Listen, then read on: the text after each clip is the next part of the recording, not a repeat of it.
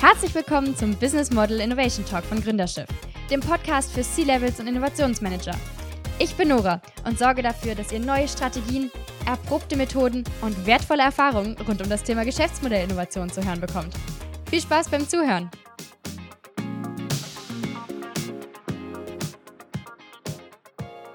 Hallo, schön, dass ihr heute dabei seid.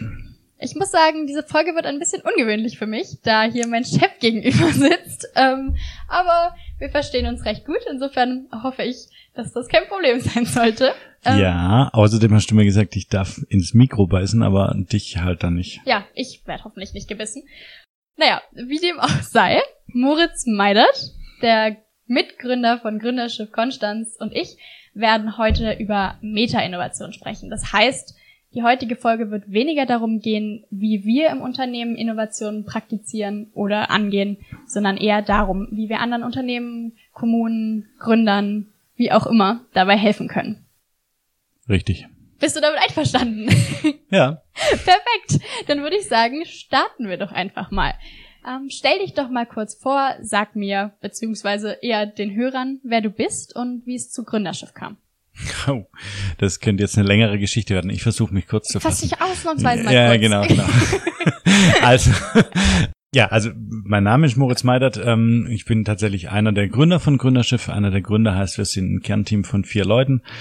Plus noch ein paar, ähm, die anfangs mit investiert haben, die haben alle die Firma mitgegründet. Insofern, mhm. das ist keine, keine klassische One-Man-Thematik. Ähm, wie es zu Gründerschiff kam, ich sag mal, long story short, ich wollte schon immer Unternehmer werden, habe mich deshalb direkt nach dem Studium ähm, äh, in ein unternehmerisches Wagnis gestürzt, das dazu führte, dass ich mit 28 etwa eine Viertelmillion Schulden und eine Insolvenz an der Backe Ui. hatte. ja, äh, ungünstig. Und äh, also die, die große Schwierigkeit oder die große äh, Thematik war, äh, hätte ich mal auf meine Gattin gehört, äh, damals ähm, ja auch schon Gattin. Mhm. Ich habe gerade überlegt, wie das zeitlich in der Reihenfolge war, aber ja, wir hatten erst geheiratet, dann habe ich den Mist gebaut. Vielleicht ähm, besser so. ja, wobei tatsächlich ähm, die die Firmengründung war vor der Hochzeit, das schiefgegangen ist erst danach, ähm, hat aber nicht zur Scheidung geführt bis heute. Und äh, die, ja, also sie hatte mir vorher schon ähm, äh, mich gewarnt, äh, mich auf den Geschäftspartner einzulassen. Und ja, das war offensichtlich ähm, eine berechtigte Warnung weibliche Intuition ist manchmal gar nicht so schlecht. Ja, äh, insbesondere dann meine Mutter das gleiche gesagt hat. Oh nee, so Mist. genau, also seitdem müssen sich neue Partner immer bei meiner Frau vorstellen, nicht jetzt bei meiner Mutter auch noch, das wäre too much, glaube ich, ähm, aber bei meiner Frau. Und äh, mit den aktuellen Partnern lag sie auch durchaus richtig mit ihrer Einschätzung, insofern ähm, soweit alles gut. Genau, und ähm, nachdem das schiefgegangen ist, ähm, habe ich mich tatsächlich eher versehentlich immer mehr in Richtung Gründungsberatung entwickelt. Ich hatte mhm. dann zwar nochmal mich an einem anderen Unternehmen beteiligt, da haben sich dann die Interessen der Gesellschafter, ähm, ich sag mal, einigermaßen friedlich auseinanderentwickelt. Ja, ähm, ja, das passiert ganz, ganz häufig sogar. Und bin selber immer mehr in die Gründungsthematik rein, habe dann irgendwann mit einem äh, Freund zusammen, dem äh, Hans-Christian Hillmann, Gründerschiff gegründet, damals noch nicht in der heutigen Rechtsform, sondern als ähm, reine Gründerschiff UG. Mhm. Heute sind wir eine, eine Kaki, ähm, die eben dann mit dem später mit dem Kernteam von vier Leuten gegründet wurde. Ja. Ähm, Christian ist äh, krankheitsbedingt äh, ausgestiegen ähm, und äh, ja, dann habe ich ein, ein neues, dann größeres, ähm, inhaltlich sicher auch nicht schlechter passendes, sondern fast noch besser passendes Team gesucht, weil wir auch dann den Fokus so ein bisschen verändert haben. Und so ist Gründerschiff entstanden. Ursprünglich als reine Gründungsberatungseinrichtung. Mhm ähm, mit dem Ziel, in der Gründungsberatung ein paar Sachen anders zu machen. Das ist uns auch durchaus gelungen. Ja, ähm, nichtsdestotrotz haben wir uns versehentlich so ein bisschen darüber hinaus weiterentwickelt. Ähm, das heißt, wir machen mittlerweile ähm, auch sehr viel Betreuung von öffentlichen Partnern, insbesondere Kommunen. Mhm. Betreuung von öffentlichen Partnern heißt, wir unterstützen Kommunen dabei, Wege zu finden, mit denen sie Innovation und Gründung in ihrer Kommune oder in ihrer Region fördern und unterstützen können. Ja. Und wir setzen das dann auch gemeinsam mit der Kommune in der Kommune um.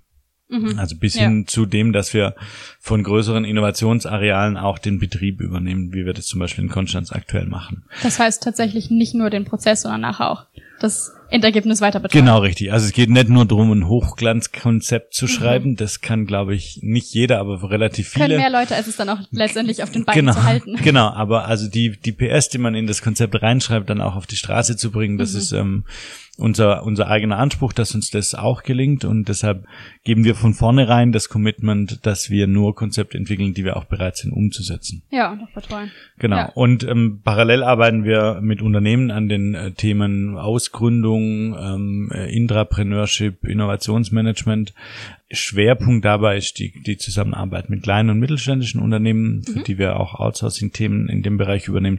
Aber da kommen wir, glaube ich, nachher noch genau. ein bisschen ähm, ähm, genauer dazu. Zumindest war das äh, der Plan. Der Plan. Genau, vielleicht, vielleicht noch zwei Takte zu, zu mir als äh, Person. Was ich so einen inhaltlichen Hintergrund habe, ich habe hier in äh, Konstanz Jura und VWL studiert habe Jura mit dem ersten Staatsexamen abgeschlossen, VWL bis kurz vors Vordiplom getrieben, da haben glaube ich noch zwei Scheine gefehlt. Und habe dann aber nicht VWL weitergemacht, sondern einen Master an der Zeppelin-Universität in Friedrichshafen ähm, angeschlossen, die damals noch ganz, ganz frisch war. Okay was äh, zu fantastischen Studienkonditionen damals geführt hat. Also mhm. wir waren zu sechst im Semester. Das, wow, ist, das ist natürlich ziemlich traumhaft geil. ja. nachdem ich in Konstanz mit 550 im Semester war. Das oh, ist einfach so. Was ein Kontrast. Ja, ziemlicher Kontrast, ja. Ähm, fürs Grundstudium sind viele Studierende aus meiner Sicht überhaupt kein Problem. Für ein Masterstudium sind wenig Studierende mhm, einfach ungefähr das Geilste, was man sich ja. vorstellen kann, weil die inhaltliche Arbeit natürlich so viel tiefer gehen kann als als woanders schon. Das war ein Master in, in nennt es, nannte sich oder nennt sich Corporate Management and Economics, also ein Schwung BWL, ein Schwung VWL mit einem Schwerpunkt auf Unternehmensführung und noch einen, einen Nebenabschluss in Kommunikationswissenschaften dazu. Mit anderen Worten, eigentlich habe ich damals schon Gründungsberatung studiert, ohne das aber genau zu wissen. Mhm. Ja gut, jetzt hast du dich ganz in Moritz-Manier vorgestellt und einmal alles abgearbeitet. Jetzt müssen wir aber nochmal ganz kurz zusammenfassen. Oh, mir wird schon noch mehr einfallen, aber das muss an der Stelle ja nicht sein. genau.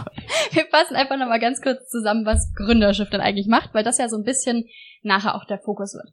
Du hast gesagt, die Arbeit mit Kommunen ist wichtig. Ja. Da kommt es darauf an, dass nicht unbedingt die Kommunen an sich innovieren, sondern dass sie eigentlich eher den Rahmen für Innovation schaffen.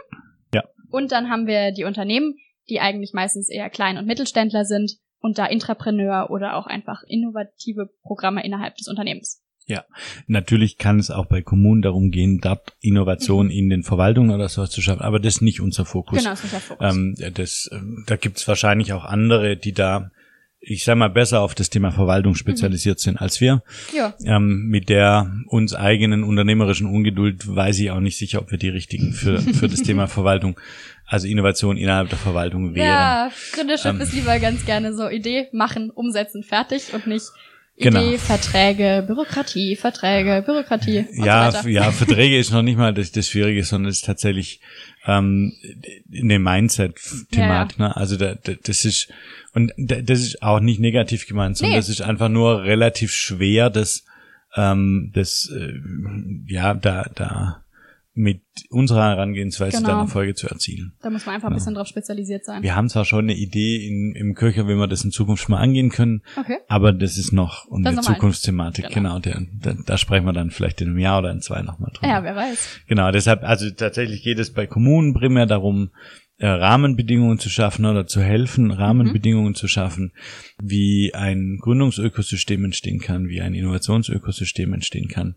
Wir denken da relativ klar in diesem Ökosystem denken. Ökosystem heißt, ich brauche bestimmte Rahmenbedingungen, die zusammenspielen müssen, die auch zusammen funktionieren müssen, damit Gründungen und Innovation hm, ich sage mal, aus sich selber heraus immer wieder entstehen können. Mhm. Also dass das aus dem System heraus ja. entstehen kann. Das ist im Prinzip vergleichbar, wie wenn man so einen kleinen Tümpel im Garten hat. Hm, wenn da die Rahmenbedingungen äh, passen, also beispielsweise eine, eine Schilfzone da ist, eine Flachwasserzone da ist und eine Tiefwasserzone da ist und ein bisschen Fischbesatz drin habe, dann kommen relativ schnell die Kröten und Frösche ähm, und ich habe ein entsprechendes Konzert. Ich habe aber dann auch keine Schnaken mehr, weil die das nämlich alles weggefressen haben.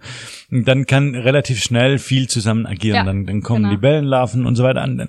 Das ist aber nur dann, wenn die Wasserqualität stimmt, die wiederum ist bedingt durch die Schiff Zone und so. Mhm. So funktioniert ein ja. Ökosystem. Mhm. Ich habe einfach verschiedene Komponenten, die zusammenspielen müssen, damit ähm, am Ende das rauskommt, was ich will. Ne? Was sind denn das für Möglichkeiten, die ihr jetzt habt, wie ihr mit einer Kommune arbeiten könnt?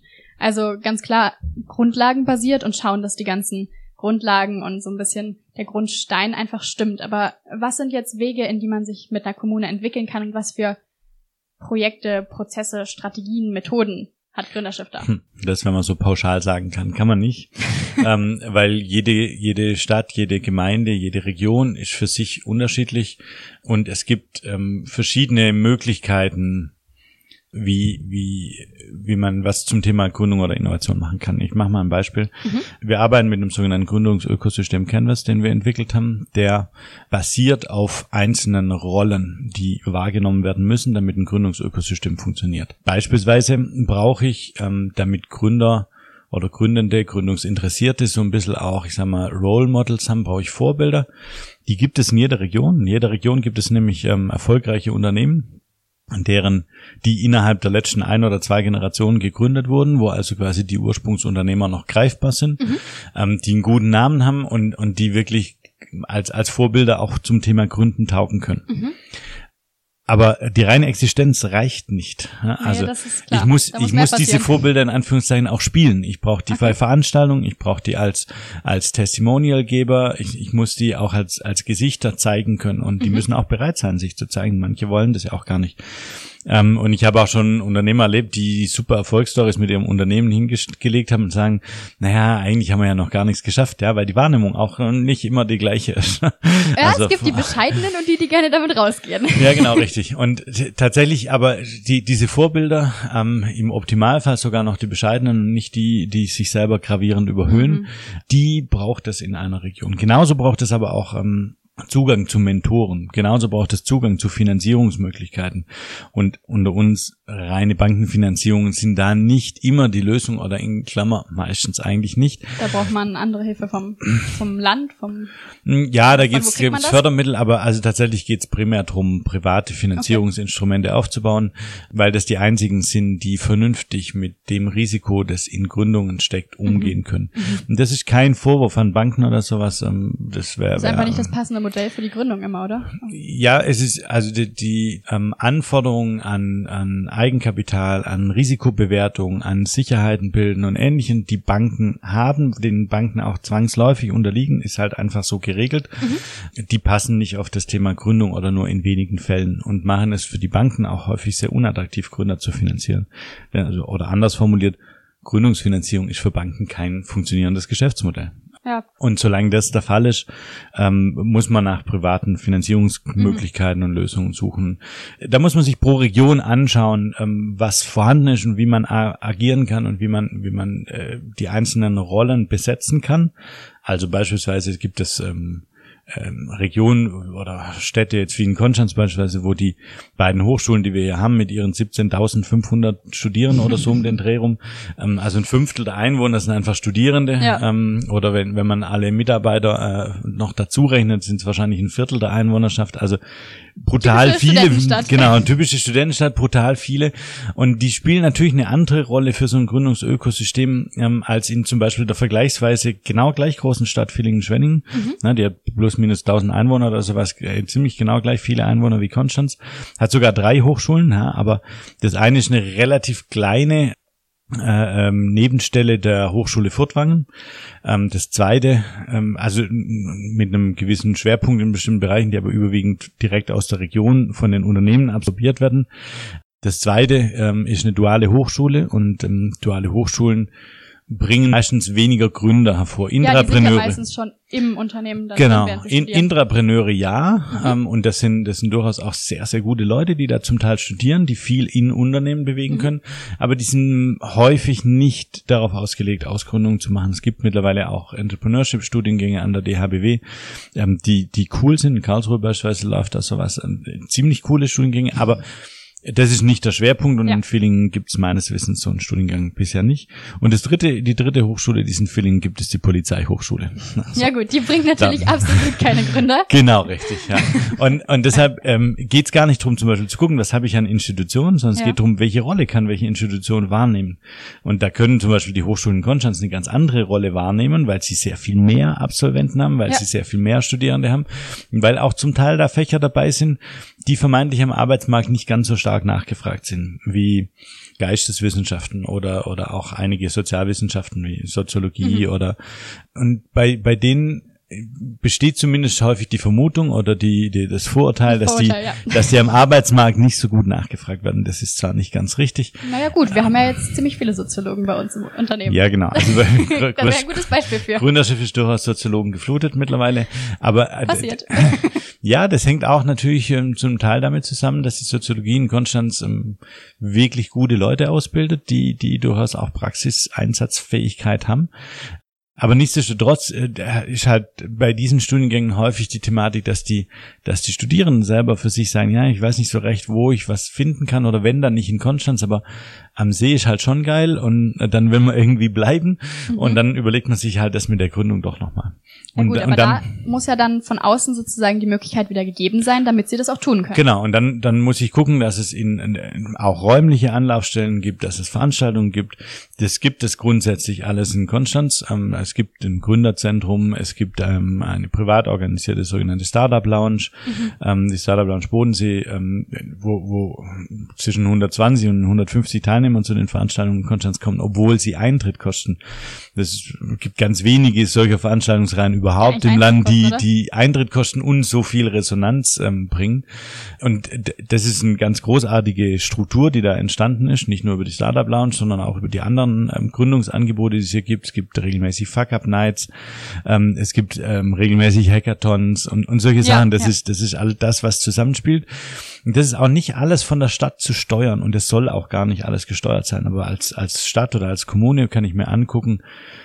naja, in welche Richtung geht sowas äh, und, und an welcher Stelle fehlt vielleicht noch was und wen kann ich vielleicht ermutigen, da noch was zu machen? Ja. Oder kann ich die letzte Lücke, die noch fehlt in so einem Gründungsökosystem, ähm, in Summe sind es 13 Rollen, die da zusammenspielen müssen, kann ich vielleicht die 13. Rolle, die noch fehlt, vielleicht als Stadt selber leisten?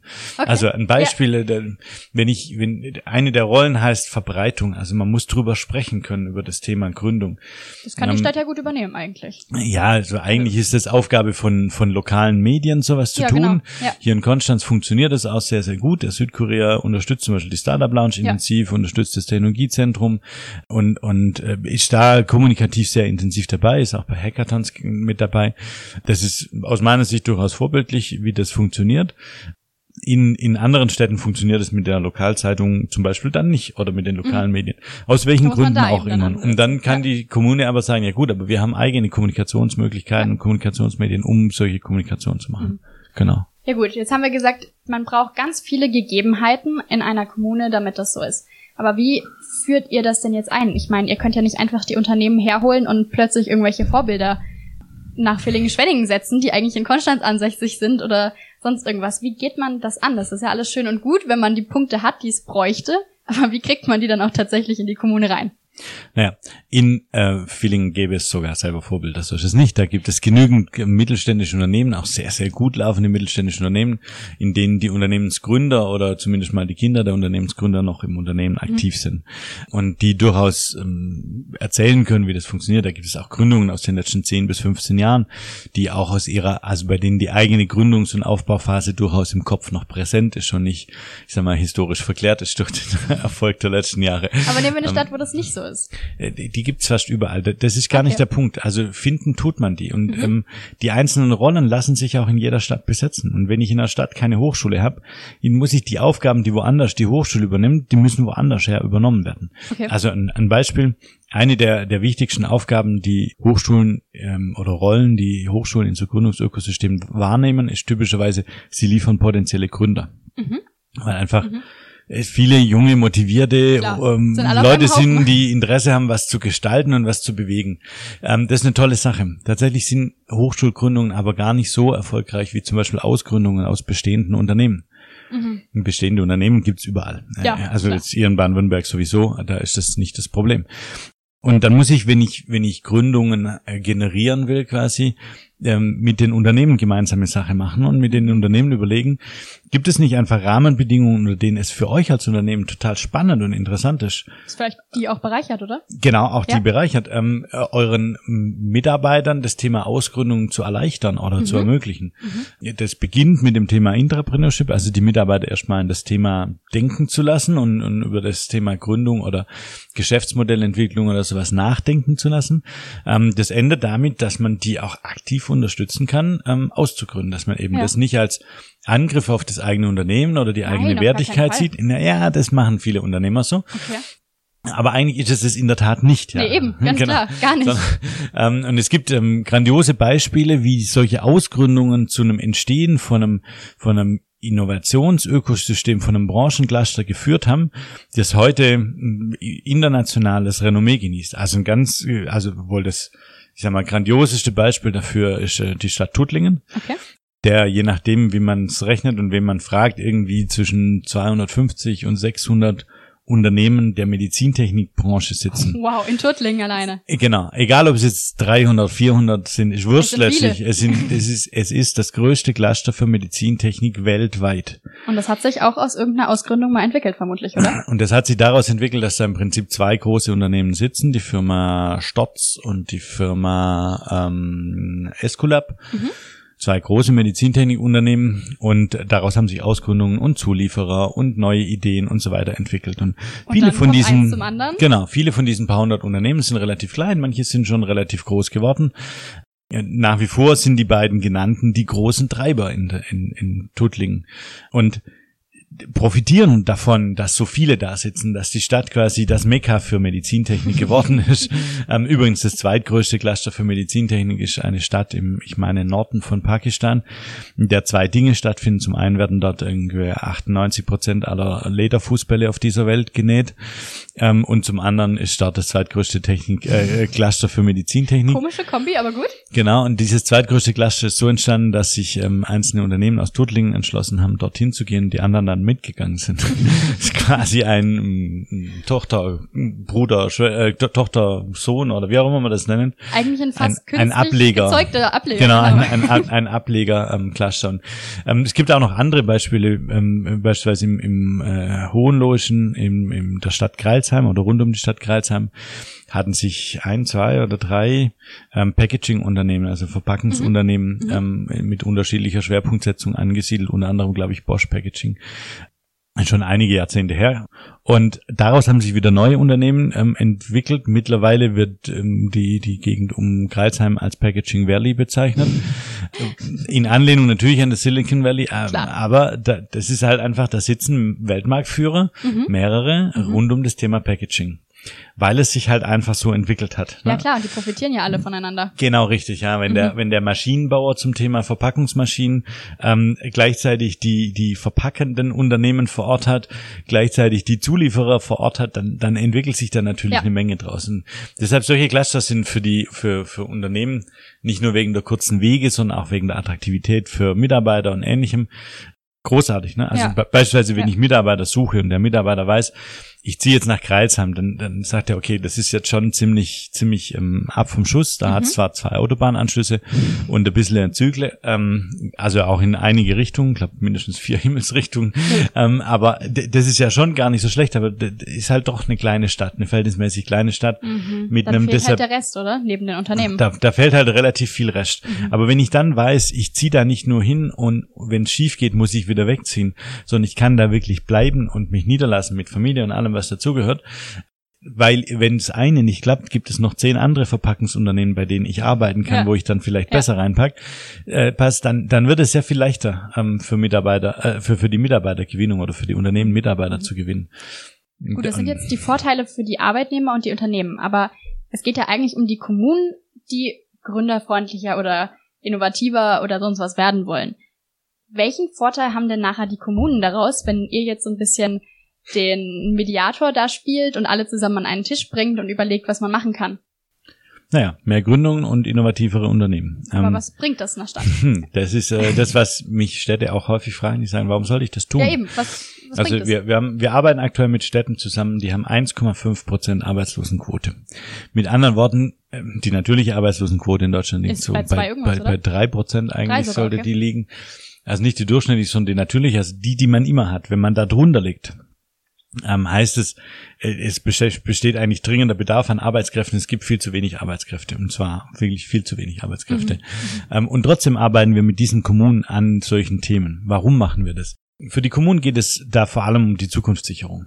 Was sich heute an Gründungen und Innovationsthemen aufbaut, führt nicht heute zu Arbeitskräften, äh, zu Arbeitsplätzen und führt nicht heute zu Steuereinnahmen, sondern führt in 10 bis 15 bis 20 Jahren mhm. zu Arbeitskräften und zu Steuereinnahmen. Sprich, Sichert aber, dass die Kommune bestehen bleibt und nicht alle genau, anderen Cluster ziehen. Genau. Sichert Diversität in der Kommune, ähm, sichert langfristiges Bestehen, langfristige Attraktivität und ganz ehrlich, sichert vor allem auch den Unternehmen die Möglichkeit, Mitarbeiter zu gewinnen, weil wenn ich die Wahl habe, wo ich hingehe, und die meisten gut ausgebildeten Mitarbeiter haben heute die Wahl, wo sie ja. hingehen, dann gehe ich doch lieber in eine Kommune, in der in Anführungszeichen was geht, in der ähm, junge Unternehmen ja. unterwegs sind, in denen, denen Dinge entstehen, in denen man neuer denkt, weiterdenkt, mhm.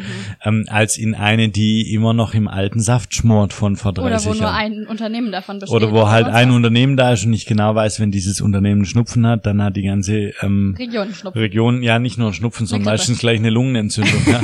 Also genau. Also da gibt's ja krasse Beispiele. Also erst jetzt war wieder, ähm, ich glaube, das war vor jetzt am Freitag, Samstag, das war in den Nachrichten, die neuesten Steuerschätzungen für die Gewerbesteuer in Baden-Württemberg. Gewerbesteuereinbrüche von um die 70 Prozent in Rastatt oder in Sindelfingen. Haushaltssperre sofort verhängt und alles. Warum? Weil der Daimler eben hustet. So, okay, ja, weil, weil da, nur den und dann. Naja, Sindelfingen hat der Daimler halt 20.000 Mitarbeiter, entsprechend hoch ist der Gewerbesteueranteil. Mhm, die Stadt wenn hat. Wenn der halt bröckelt, dann. Genau, die Stadt ja, hat um die 50.000 Einwohner, wenn ich es recht weiß, ja. Das kann man sich dann ziemlich schnell ausrechnen, genau. was so passiert. Genau, und in Rastatt ist es ähnlich, da ja. ist auch ein Daimlerwerk, in, in, Mannheim hat ähnliche Folgen, da ist auch ein Daimlerwerk. Ähm, mhm. Und das ist so, sobald äh, es da Schwierigkeiten gibt, und wir alle wissen, die Automobilindustrie steht vor massiven Umbrüchen. Ja, klar. Und keiner weiß, wie es ausgehen wird. Keiner weiß, wer profitieren und gewinnen wird. Ob es der ZF oder der Bosch ist, ob es der Daimler ist, das weiß, weiß man nicht. nicht. Und auch äh, selbst Steinmann und Hummel überlegt sich ähm, äh, in, in Ludwigsburg, ähm, wie er sich aufstellt, weil viele der seiner Produkte sind auf Verbrennungsmotoren ausgerichtet. Ja, und wenn die irgendwann dann out werden, dann hm. dann braucht man die nicht mehr. Das ist äh, ZF hat das gleiche Problem. Ja? Die bauen Getriebe, das ist deren Kernkompetenz und das brauche ich nicht mehr im Elektroauto. Und das Zweite hm. ist, das Zweite ist, dass man halt einfach auch noch nicht weiß, welche der aktuell bestehenden Unternehmen nach dem, dem Umbruch äh, Richtung Digitalisierungszeitalter, der gerade erst begonnen hat, ja. der für viele Unternehmen noch massive Veränderungen in den Geschäftsmodellen, in den Prozessen und so weiter bringen wird. Die, die, die weiß man noch nicht, wo das hinsteuern wird. Man und weiß auch nicht, wer dann da der neue Marktführer wird, ob es der alte bleibt, genau. ganz neuer aufkommt. Wer was wie übersteht, das weiß heute noch keiner. Und deshalb ist es für die Kommunen im Sinne ihrer Daseinsvorsorge mhm. okay. unfassbar wichtig, sich jetzt schon divers aufzustellen ja. und jetzt die Rahmenbedingungen zu schaffen, um neue Sachen zu schaffen. Davon abgesehen, dass man dann auch bestehenden Unternehmen es erleichtert, Schritte Richtung Digitalisierung oder so zu gehen. Ja klar, oder sich Unterstützung von den anderen Unternehmen zu holen. Ja, genau. Also auch zu lernen, ähm, dass die Zukunft aus Kooperation besteht und, und nicht, nicht aus, aus Ego. Ja, so genau. Ja gut, aber das ist jetzt der Nutzen der Kommune im wirtschaftlichen Sinne. Aber wenn du jetzt diese ganzen Unternehmen da hast, da die ganzen Leute hinkommen, aber du so ein kleines Städtchen hast, das außerhalb der Unternehmen komplett schläft, dann braucht man ja irgendwie auch so ein bisschen Kultur und sonstiges Programm. Sorgt ihr dafür auch oder würdest du sagen, das kommt von alleine, wenn die Menschen kommen? Nee, das kommt nicht von alleine. Ähm, oder anders, es kommt nicht vollständig von alleine. Also da kann man durchaus sehr viel anschieben und unterstützen. Aber da will man ja natürlich nicht nur jetzt gründerbezogen unterstützen, sondern nein, nein. komplett generell. Ja, also unser, unser Kernthema ist es jetzt nicht, dass wir äh, Kommunen helfen, sich kulturell insgesamt weiterzuentwickeln. Das ist nicht unser das ist Fokus. Deren Problem sozusagen. Das, das, das passiert häufig dann auch von, von selber, wenn ich ähm, motivierte, innovative Leute, manchmal auch junge Leute ähm, anziehe und attrahiere und, mhm. und da behalte, dann entsteht automatisch ähm, Kultur drumherum. Dann kommt also, da das eine Café, hier der nächste Club. Genau, richtig. Ja, Fitnessstudio also, und sonst was. Okay. Genau, das ist ähm, exakt so. Also wenn ich mich erinnere, jetzt wieder am Beispiel Konstanz, das ich einfach sehr gut kenne, deshalb ein gutes Beispiel.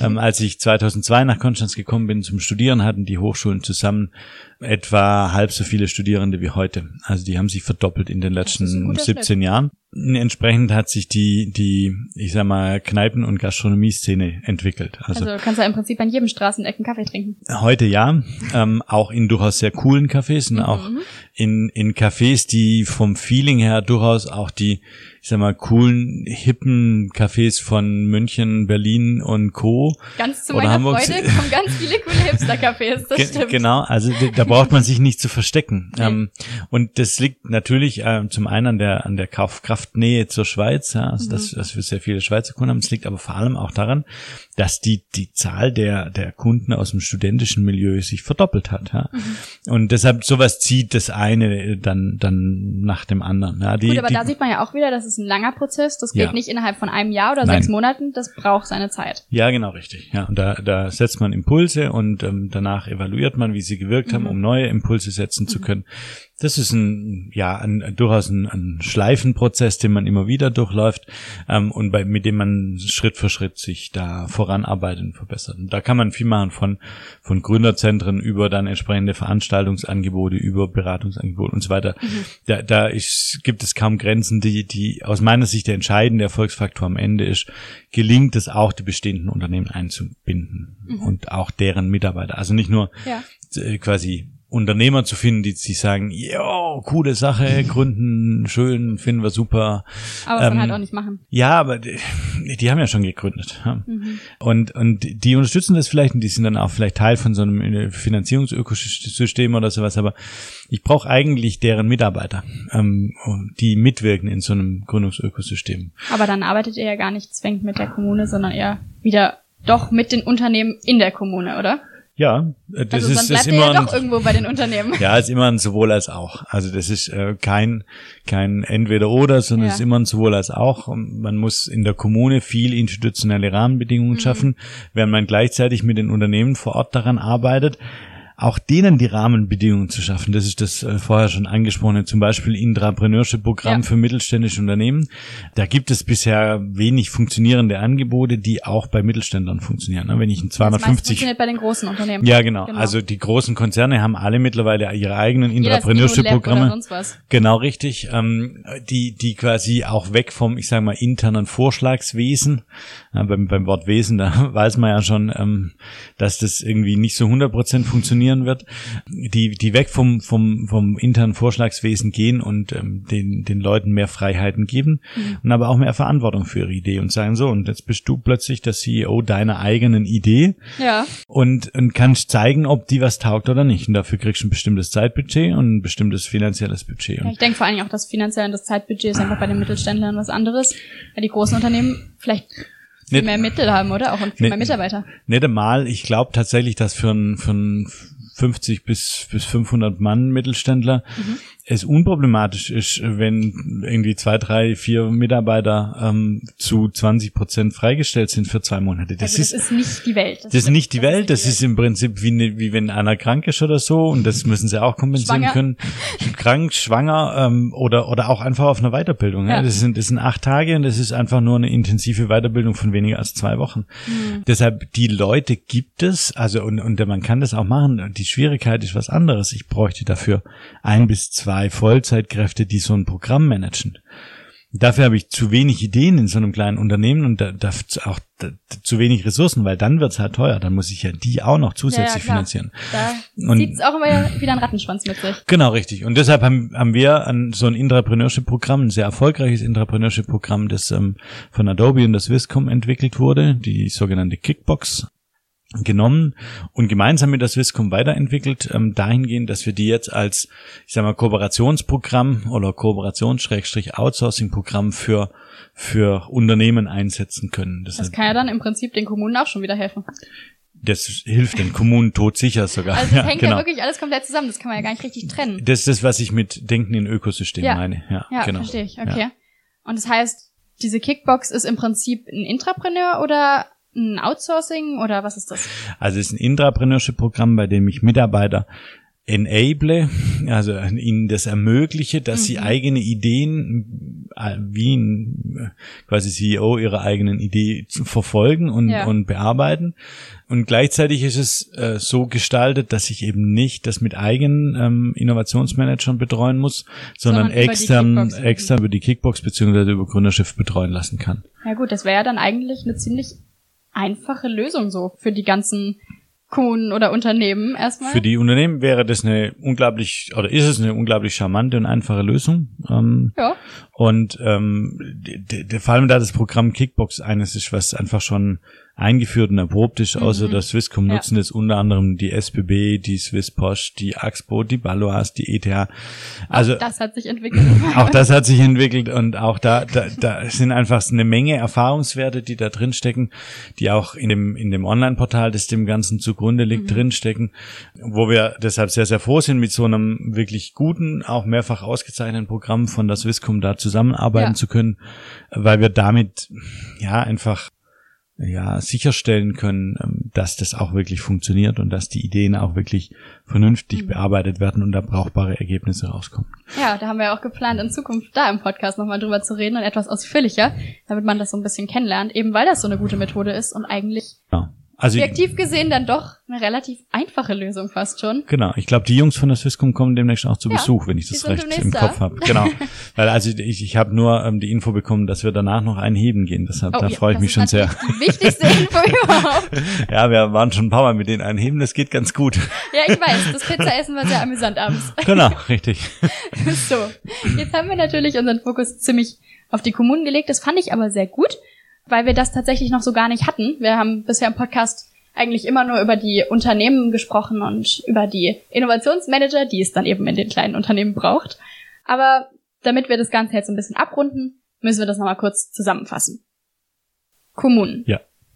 Was muss gegeben sein, damit man sowas anfangen kann? Also erstmal der Wille zu gestalten. Also Wille? Also wenn, wenn die ja. Kommune sagt, ich würde gerne in dem Bereich was machen, ist das ein Ausgangspunkt. Alles andere ist was, was wir in der Zusammenarbeit mit den Kommunen machen. Und dann seid ihr sozusagen so ein bisschen der Moderator, der alle zusammenbringt. Ja, genau. Also die, der, der alle zusammenbringt, ähm, hilft aufzuzeigen, wo denn die Lücken sind und Wege entwickelt, mhm. wie man diese Lücken füllen kann. Genau. Das ist quasi Arbeit mit dem Gründungsökosystem Canvas. Ähm, das kann man als Kommune auch machen im Rahmen ähm, von, von staatlicher Förderung. Gibt mhm. einen Wettbewerb, äh, nennt sich Gründerfreundliche Kommune Baden-Württemberg. auch noch angesprochen. Mhm, genau. Ähm, der findet aller Voraussicht nach ab etwa September wieder statt. Da ähm, hilft das Land ähm, den Kommunen finanziell dabei, ähm, die Entwicklung solcher Konzepte und Projekte zu, zu, zu hinzukriegen, mhm. indem einfach ein Teil der externen Beraterkosten übernommen werden. Das ist natürlich auch super hilfreich. Das ist super hilfreich für die Kommunen. Nichtsdestotrotz sind wir jetzt gerade nicht so unbezahlbar, dass sich Kommunen das nicht leisten können. Ja, also Kommunen haben ja meistens doch auch finanzielle Mittel. Es sind finanzielle Mittel da, in der ähm, aktuellen Zeit ohnehin. Es, so langsam aber sicher merken einige erste Abschwungzeichen, wie vorher erwähnt, ähm, die Daimler Kommunen, mhm. aber das wird ähm, im Anschluss sicher auch noch weitere Kommunen treffen, die, die im Automotive-Sektor stark sind. Nichtsdestotrotz sind wir jetzt eben kein McKinsey und deshalb durchaus äh, finanziell stressfrei ja. ähm, bezahlbar an der ja. Stelle. Genau, und das ist der Anfangspunkt und daraus entstehen, entstehen Ideen, was man machen kann und im nächsten Schritt werden daraus ähm, Projekte entwickelt ähm, und äh, im Anschluss an die Projektentwicklung geht es um die Umsetzung. Ja. Und wie gesagt, in Konstanz sind wir da schon äh, relativ weit. Ähm, Konstanz hat bei der letzten Runde des Wettbewerbs ähm, die, in der Kategorie über 20.000 Einwohner, also Städte über 20.000 Einwohner, ähm, den Landessieg eingefahren. Respekt. Mit einem Konzept, das wir entwickelt haben, sind wir auch echt stolz drauf. ja, da darf man auch gerne mal ein bisschen mittragen zahlen. Das ist genau. ja auch völlig in Ordnung. Und ähm, also da, da handelt es sich um ein integriertes Innovationsareal ähm, mit etwa 20.000 Quadratmeter Gewerbefläche plus nochmal etwa 5.000 Quadratmeter Mikrowohnfläche, wobei Mikrowohnen nicht Manager wohnen, sondern Studierende, mhm. ähm, Gründer, ja, genau. zuziehende Fachkräfte und sowas ähm, bedeutet. Manager können sich meistens ja auch eine Wohnung selbst am See leisten.